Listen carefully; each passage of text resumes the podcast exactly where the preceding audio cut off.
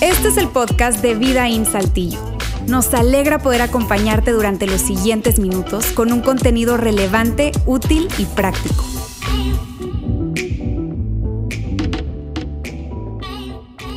No sé si te ha pasado en algún momento de la vida, en el trabajo, eh, en la escuela, donde tienen normalmente un pizarrón de esos de, plumón y alguien te dice algo como, oye, este, a ver, pasa el pizarrón y, escribe algo en el trabajo, eh, oye, el reporte. Entonces tú agarras un plumón rápidamente, ah, voy a poner el reporte y pones, re, espérame, espera, espera, espera, espera, ¿qué estás haciendo? Y tú te paras como, ¿qué, ¿qué pasó? ¿Qué pasó? Y te das cuenta que el plumón es indeleble. ¿Les ha pasado a alguien de ustedes? Es un Sharpie o un de esos marcadores que no se quitan. ¿Qué hacemos inmediatamente? Pues lo creo que lo primero es como tallarle, pero pues no se quita. Agarramos el borrador, no se quita y ya nos vamos con el alcohol. Algunos se lo toman, otros se lo untan, qué sé yo, ¿verdad? Pero no se quita. Y, el pizarrón era nuevo, tal vez eh, querías dar tu primera presentación, estaba el jefe de la empresa o el maestro, eh, acaban de, comprar el pizarrón, ¿y qué hago? No? Eh, seguramente tú tienes un plumón normal, como los que usan estos pizarrones, simplemente lo puedes tomar, el mismo plumón que es para los pizarrones, y lo que tienes que hacer es marcar sobre la misma línea que escribiste, le marcas bien con ese plumón, y automáticamente se borra, sin problema. Así de fácil. Así de fácil tú puedes solucionar esto que puede ser un problema. Y es precisamente esta serie que se llama Así de fácil. ¿Sabes? Cuando se trata de conectarnos con Dios a través de Jesús, es muy fácil hacerlo. Es muy fácil hacerlo. Y es por eso que hemos llamado esta serie así de fácil. Ahora, quiero decir algo que probablemente va a sonar muy fuerte. Y esto ah, no me he atrevido a decirlo en público, pero lo quiero decir hoy. Probablemente esta declaración vaya a ser muy fuerte, pero creo decirla con autoridad. Y voy a hablar a nombre de la iglesia cristiana en general. En general. Yo sé que hay personas aquí que vienen de, un trasfondo cristiano, de iglesia cristiana de, muchos años.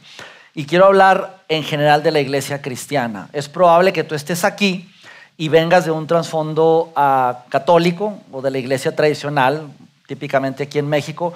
No puedo hablar por, por la iglesia católica porque nunca eh, estuve en, la iglesia católica y entonces no, no tengo la autoridad para hablarlo, pero sí la autoridad como iglesia cristiana en general. Pero esto es lo que yo considero, y esto es una opinión personal, esto no es la opinión de, de Vidaín o de la iglesia, es, es mi opinión personal como Luis Fragoso. Yo creo que la iglesia, esto que voy a decir es un poco fuerte, pero yo creo que la iglesia ha sido la causante de que la gente no se acerque a Dios. Yo creo que mucha de la culpa por la que la gente no se acerca a Dios ha sido por la iglesia cristiana o por la iglesia en general. ¿Y quién es la iglesia? Pues muchas veces nosotros, los líderes.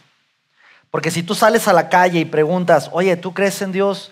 Eh, o, has escuchado de Dios, crees en Jesús, la, típica respuesta es sí, yo, yo, creo en Dios. Eh, y, quieres acercarte a Él, sí, sí me gustaría. Eh, ¿Quieres ir a una iglesia? No, yo con la iglesia no quiero saber nada. Y cuando yo digo esto y, y me escucho, me duele. Realmente me duele porque la iglesia es para ayudar a las personas a conectarse con Dios. La razón de ser de nosotros como iglesia es poder ayudar a la gente a conectarse con Dios. Pero históricamente, y lo digo con mucho dolor, mucha de la culpa por la que las personas no se acercan a Dios ha sido por nosotros. Por los errores, las embarradas, las malas decisiones. Y entonces la gente dice, tuve una muy mala experiencia con, la iglesia en general y, prefiero mantenerme eh, distante. Y eso me duele, me duele sinceramente. ¿Por qué? Porque acercarse con Dios es muy sencillo, es muy fácil. Pero creo que nosotros hemos tratado de ver cómo podemos complicar la cosa. Y mira que te estoy diciendo que hay muchas personas, probablemente ese es tu caso, que, que, tener una relación con Dios a través de la iglesia ha sido increíble, maravilloso.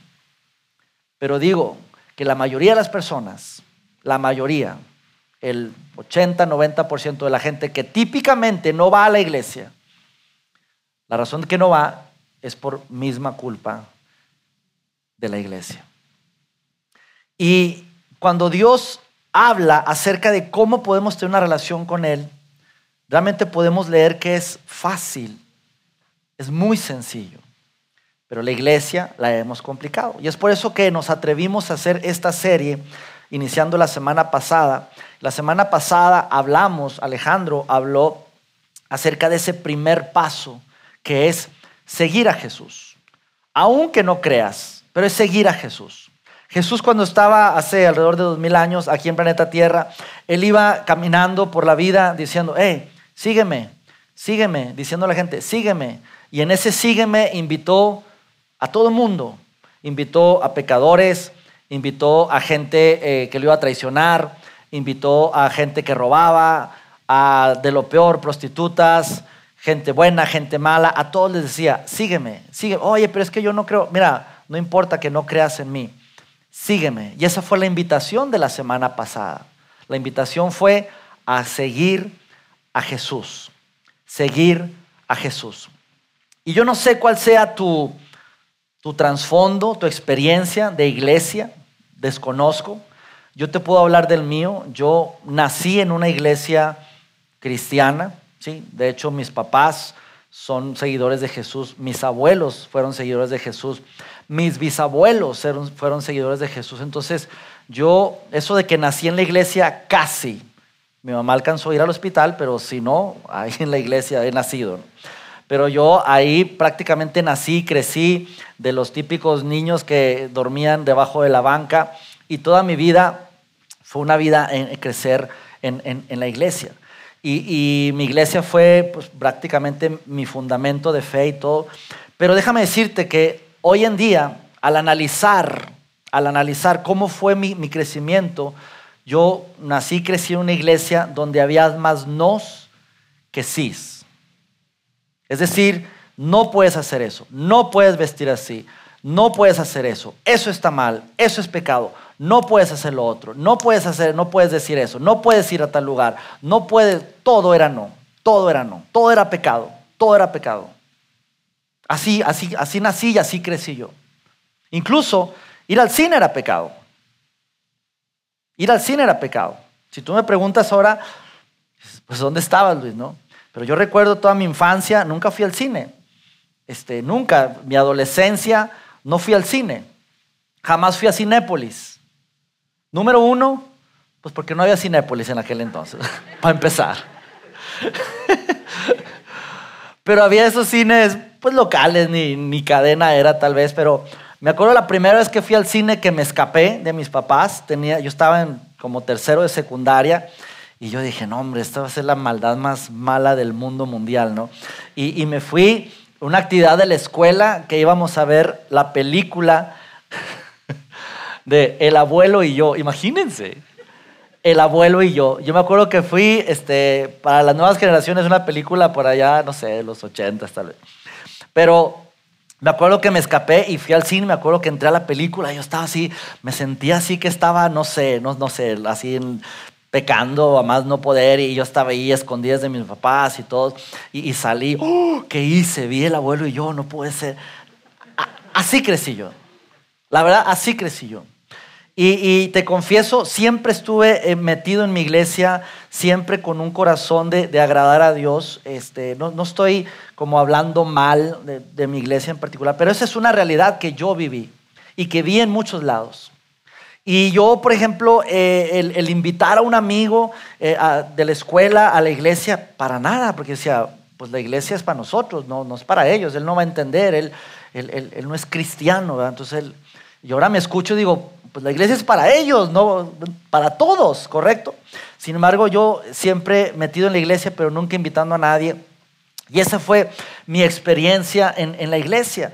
Y escuchando eso de eh, no puedes hacer eso y no te puedes hacer esto y, no puedes divertirte, yo, yo pienso en alguien que, que nos puede ver de fuera y decir, oye, no, no puedes ir al cine, no puedes hablar así, no puedes vestir así, no puedes comportarte así, no, no puedes ir a tal lugar, no puedes ir a...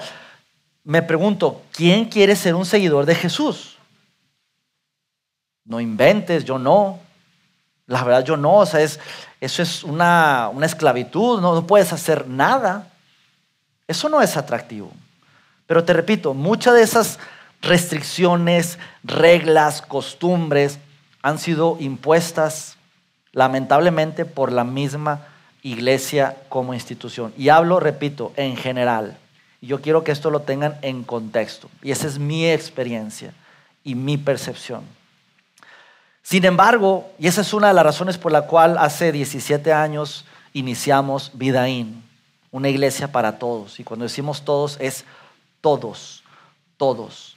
¿Por qué? Porque Jesús era así, hey, sígueme, sígueme, sígueme. Le dijo un Judas que le iba a traicionar. Yo sé que me vas a traicionar. No le dijo, pero ya sabía.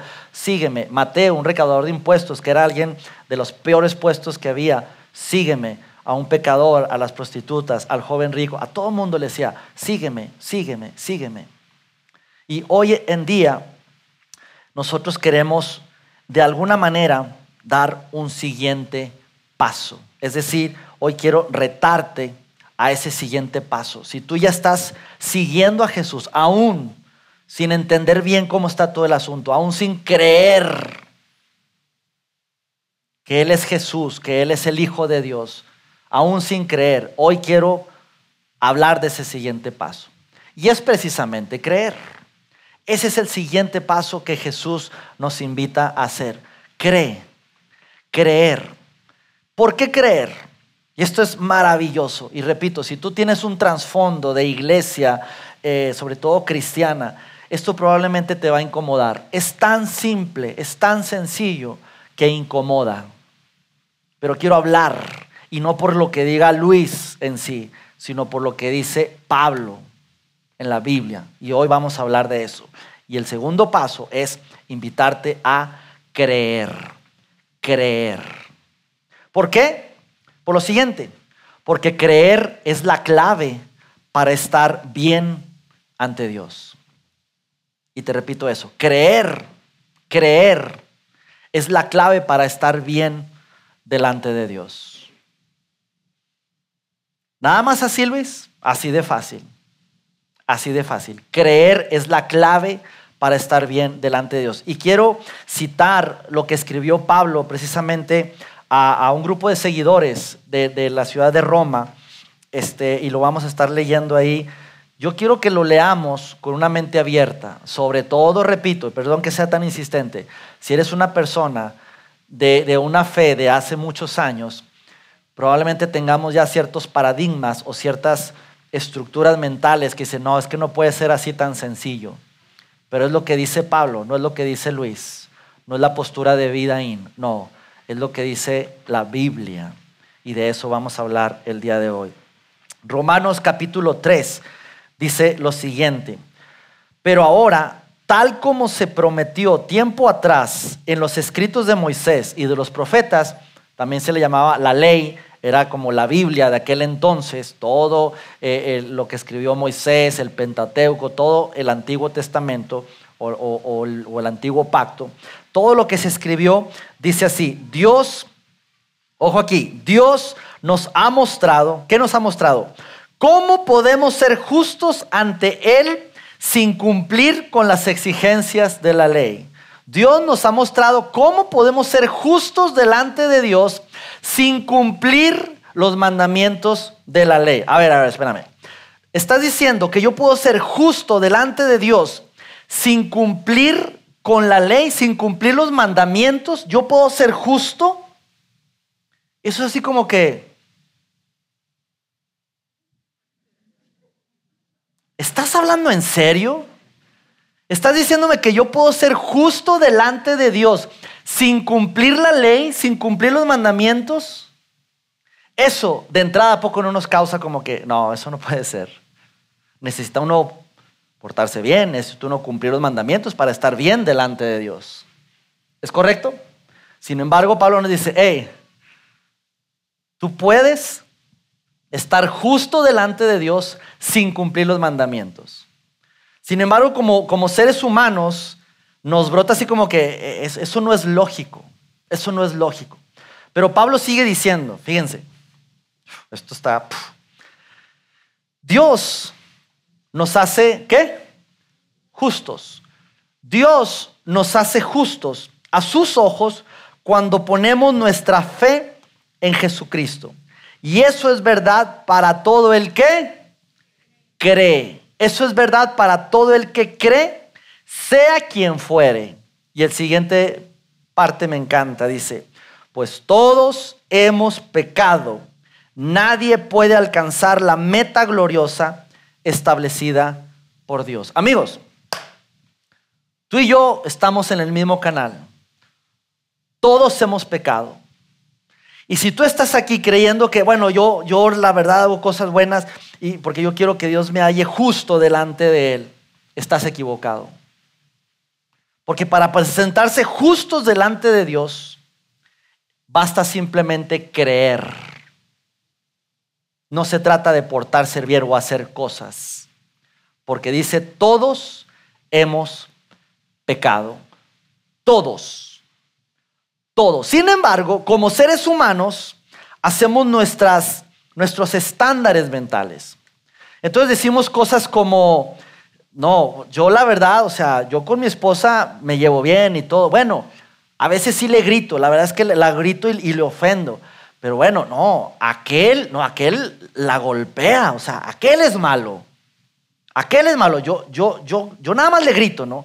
Entonces, como que del grito para abajo está bien, pero del grito para arriba, ya este, golpes, ovnis, ovnis son objetos voladores no identificados, ¿verdad? La chancla, la taza, etc. Este, eso sí está mal, eso sí está mal, pero, pero bueno, lo mío es como del grito para abajo. Y de ahí estamos bien. Y ponemos nuestros propios estándares. Yo, la verdad, o sea, la empresa factura mucho dinero. ¿verdad? Sí, tengo, la verdad, si, si, tú me analizas, bueno, yo agarro por ahí un vale de, de 100 pesos a la semana de, de, gasolina. La verdad, eso no es nada. O sea, la empresa ni cosquillas le hace, ¿no? Aquel, aquel, aquel sí roba. O sea, aquel Tú ni sabes todo el material de construcción que ha sacado para hacer su propia casa. Él está mal. 100 pesos a la semana, ni cosquillas le hace a la empresa. Amigos, uno es pecado, el otro es pecado. Sin embargo, siempre tendemos a poner nosotros el estándar. ¿Sí? Y habrá otro que diga, ¿cómo que 100 pesos a la semana? Eso es robar. La verdad es que pues sí, una vez yo le agarré 100 pesos, pero lo hago cada dos meses. Entonces vamos poniendo como los estándar de mí hacia abajo estamos bien, pero los que están arriba de mí, ellos son pecadores, ellos están mal. Y Dios diciendo, amigos, todos hemos pecado. Eso es como para, para que te des una idea, es como, no sé si te ha pasado en algún momento de la vida que, llegaste tarde a, subirte al avión, ¿sí? Se siente horrible. Y más cuando el avión todavía está ahí, que no ha despegado, pero ya, ya cerraron este, cabina, ya no, puedes, ya no puedes hacer. Pero es como cuando tú llegas al aeropuerto y llegas a mostrador y, eh, necesito entrar. Y, señor, ya, ya el vuelo está cerrado. No, pero yo veo el avión todavía está ahí. Señor, ya está cerrado. Pero es que llegué, voy llegando. Señor, hace un minuto acabamos de cerrar y tú sabes, sabes, no hay manera de que los protocolos es, se cerró y se cerró. Pero es que hace un minuto cerraron. Sí, señor, hace un minuto, pero está cerrado. Y tú te quedas ahí todo molesto, todo enojado por un minuto y te quedas ahí todo molesto, vas, Tal vez este, buscas otras opciones para volar y todo, y como a los 40 minutos eh, ya el avión salió y todo, y a la hora llega alguien, oye, vengo por mi vuelo, vengo por mi vuelo. Y no, señor, el, el vuelo ya está llegando a la ciudad, o sea, ya, ya ya está en el aire, ¿verdad? No, no, pero y, tú te lo ves y dices, ay, qué tonto, o sea, llegó una hora, una hora tarde, ¿verdad? Yo llegué un minuto, ¿verdad? pero él una hora, o sea, ¿quién se le ocurre? Hello. igual nadie voló. Es lo mismo. Aunque haya llegado 60 segundos tarde o una hora tarde al vuelo, los dos se quedaron en tierra, no volaron. Y hacemos nuestros estándares. Tal vez tú vas en, manejando y, tal vez eh, te pasas un alto, este, te para el tránsito y dices, Señor, se pasó. Ah, sí, pero enséñame, enséñame la ley de vialidad. ¿Qué pasó? Mire, yo no estuve exceso de velocidad, este, no, no di vuelta en, sentido contrario, no manejé en sentido contrario, no vengo en estado de ebriedad. Vea todas las leyes que he cumplido, todas, todas. Sí, señor, pero se pasó un alto. Bueno, son 830 leyes. Una, o sea, hello, ¿verdad? Pues sí, pero una es una. Y es una multa. Así es diciendo, eh, amigos, todos pecaron. Tú y yo pecamos. Todos hemos pecado. Así que el, el, hecho de ser justos delante de Dios no depende de, de nosotros. Entonces, ¿de qué depende, Luis? Sigue diciendo Pablo a los romanos, versículo 24. Sin embargo, Dios nos declara justos gratuita y bondadosamente por medio de Cristo Jesús, quien nos liberó del castigo de nuestros pecados. Amigos, es Dios quien nos declara justos. ¿Y cuánto hay que pagar? Nada. ¿El precio es alto? Sí, muy alto. Pero ya lo pagó Jesús. Ya Jesús lo pagó. A nosotros nos corresponde lo gratuito y lo bondadoso. Sigue diciendo, pues Dios ofreció a Jesús como el sacrificio por el pecado, las personas son declaradas justas. Las personas son declaradas justas a los ojos de Dios cuando creen, cuando creen que Jesús sacrificó su vida para derramar, perdón, al derramar su sangre. Este sacrificio muestra que Dios actuó con justicia cuando se construyó, cuando, perdón, cuando ya, me, ya la vista me, me juega. Cuando contuvo y no castigó a los que pecaron en el pasado. Tenemos que entender, amigos, que es por el sacrificio de Jesús que nosotros podemos declararnos justos delante de Dios. ¿Qué tenemos que hacer? Creer. Es todo. Creer. Y cierra diciendo esto. Porque miraba hacia el futuro y de ese modo los incluiría en lo que llevaría a cabo en el tiempo presente. Dios hizo todo eso para demostrar su justicia, porque Él mismo es justo e imparcial y declara a los pecadores como justos a sus ojos cuando ellos creen. Dios declara a los pecadores justos. ¿Cuándo? Cuando ellos creen.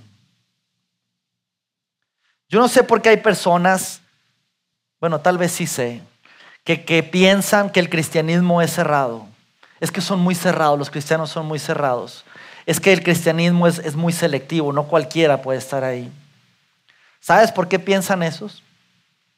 Yo creo, yo creo que es precisamente por lo que dije al principio, por culpa de nosotros, la iglesia tanta regla, tantas cosas. Si tú, si tú quieres estar bien delante de Dios, tú tienes que hacer esto, esto, esto, esto y esto. Y no puedes hacer esto, esto, esto, esto y esto. Y ponemos una serie de reglas, una serie de normas, una serie de tradiciones puestas por el hombre. Cuando Dios dice, hey, tú eres justo delante de mí si tan solo crees. Y yo sé que eres pecador, pero se trata de mi gracia se trata de mi gracia. Así que si tú piensas que el cristianismo es selectivo, es, es, es muy cerrado, cuando leemos esto yo creo que vemos a un Dios totalmente abierto, totalmente diciendo, todos caben aquí, todos caben aquí. Simplemente la invitación de Jesús es, sígueme. Y ahora el siguiente paso es, cree, cree. Así de simple, amigos. Así de fácil. cree. Yo quiero cerrar este tiempo hablando primero a las personas que creemos. Si tú estás aquí eres una persona que cree en Jesús como el Hijo de Dios, dices tú, Luis, yo creo que Jesús es el Hijo de Dios. Yo quiero en esta mañana simplemente recordarnos. ¿Por qué? Porque nuestra tendencia como seguidores de Jesús es a poner como ciertos parámetros.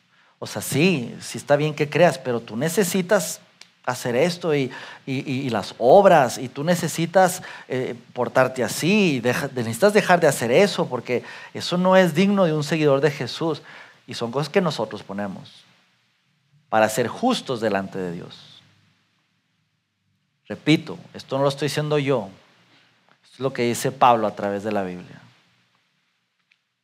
Así que si tú crees en Jesús, es un recordatorio de decir, hey, se trata de la gracia de Dios. Se trata de la gracia de Dios. No se trata de las obras. No por obras, para que nadie se gloríe, dice Dios.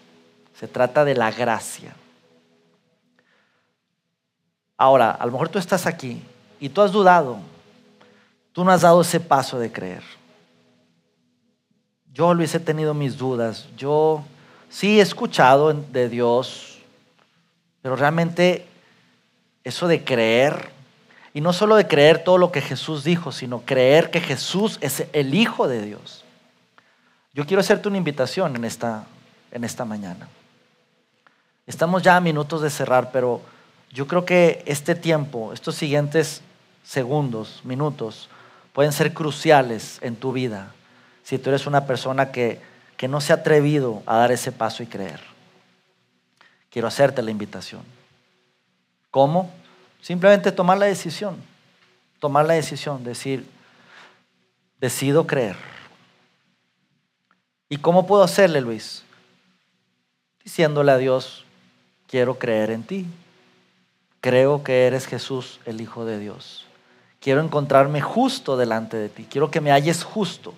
No por lo que yo haga, sino por tu gracia. Quiero aceptar ese regalo. Así que yo quiero pedir a todo mundo, por favor, con mucho respeto, si puedes, ahí donde estás, simplemente cerrar tus ojos. Y esto es para no distraernos.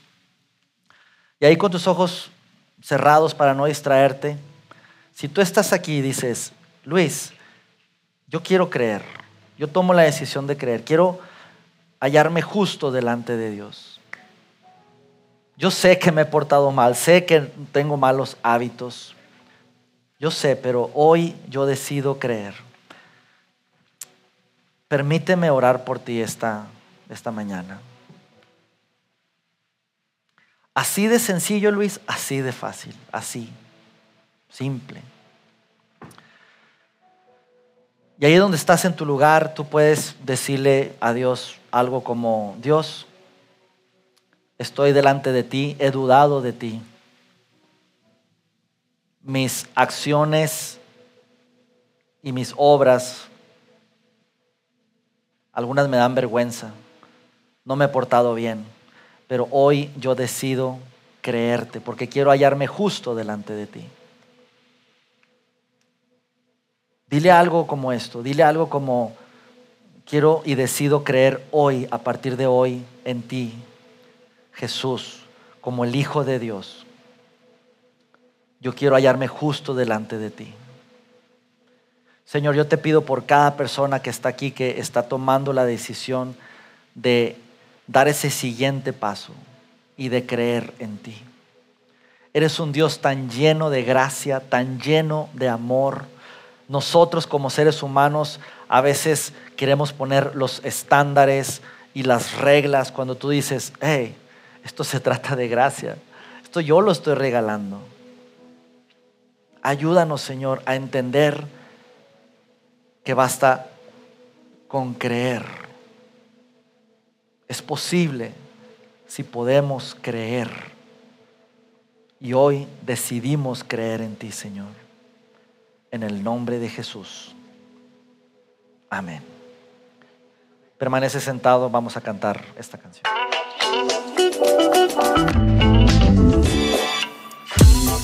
Sigue conectado a los contenidos de Vida en Saltillo a través de nuestro sitio web y de las redes sociales. Muy pronto estaremos de vuelta con un nuevo episodio.